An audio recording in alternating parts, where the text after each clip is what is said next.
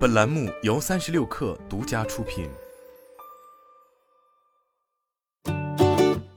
本文来自微信公众号“三亿生活”。前段时间，三亿生活曾在相关内容中指出，在当今这个手机行业市场竞争越来越激烈，头部大厂明显在技术投入上愈发积极的情况下，一些曾经错过但如今已经没落的品牌，似乎又开始做起了山寨机的生意。乐视 Y1 Pro、金立 G 十三 Pro、酷比 X 六十 Pro、有 Man P 八十 Pro，在我们看到这些令人大跌眼镜的机型时，除了感叹世事无常以及相关企业如今的堕落外，不知道大家有没有想过这样的一个问题，那就是为什么他们都长得都这么像？可能有的朋友会说，这还不简单，山寨机没有自己的外观设计，自然是什么火就抄什么。你看现在 iPhone 卖的多好，那还不都去抄一样的外观？其实要说山寨机没有自己的外观设计，这点没有错。但要真的以为山寨机相互之间的撞脸是来自于抄袭，就真的是把事情想简单了。什么叫抄袭？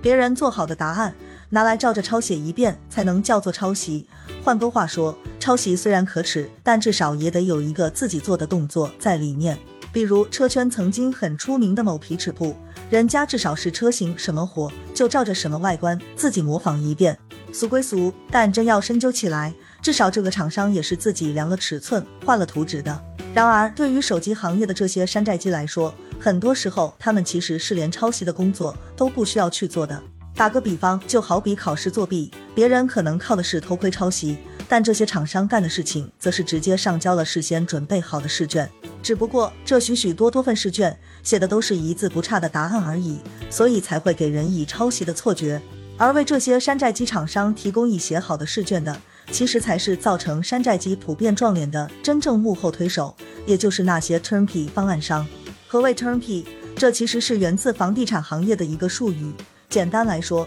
就是所谓精装修房、交钥匙即入住的意思。在手机行业，也有一些上游厂商，他们不仅可以提供设计好的现成芯片，还能连带着把配套的电路板、外围配件一并设计好。甚至还能联合代工厂，直接打造出现成的产品来交付给终端手机厂商。也就是说，手机厂商根本不需要参与到产品的任何研发过程中，只需要一手交钱，一手在已经定型的产品上打上自己的 logo，立刻就能以新品的名义拿到市场上去卖。这种一手交钱、一手贴牌的 turnkey 商业模式，才是山寨机注定撞脸的真正原因。当然，有些朋友可能已经注意到。在手机的这种 turnkey 商业模式当中，被打包出售的并不仅仅只有产品的外观设计，很多时候还会包括硬件方案，甚至是操作系统与软件服务。而这实际上也就提供给了我们一个相对更靠谱识别某些品牌山寨机是否同宗同源的方法。没错，